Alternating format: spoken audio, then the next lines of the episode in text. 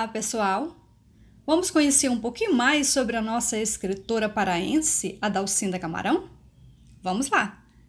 Adalcinda despontou como escritora com publicações na revista Terra Imatura, fundada em 1938 por um grupo de estudantes. Uma revista de publicação mensal que teve o nome inspirado no romance regionalista de Alfredo Ladislau, a revista Terra Imatura ganhou grande importância nas letras paraenses e recebia textos de vários escritores da época. Hoje vamos trazer mais um poema da escritora Dalcinda Camarão, que faz parte da coletânea Vidência. O poema é Aquela Canoa e será apresentado por Luana Lacerda, estudante do curso de Letras do Instituto de Estudos do Xingu, Unifespa, e pesquisadora do Grupo de Estudos e Pesquisas Escritoras Paraenses, o GEPEPS.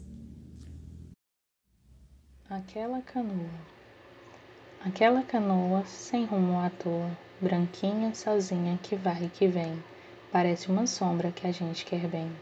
Aquela canoa perdida, sem dono, que em pleno abandono flutua, flutua, parece um cadáver com medo da lua.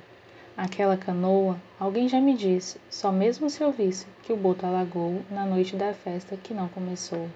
E contam que viram um moço bonito, vestido de branco, chorar junto à moça que ia remando, pedindo-lhe amor, tremendo de frio. E contam que viram a moça gemendo e desaparecendo nas águas do rio. Aquela canoa, fazendo visagem, na sua viagem, não cansa, não cansa, parece o barquinho da minha esperança.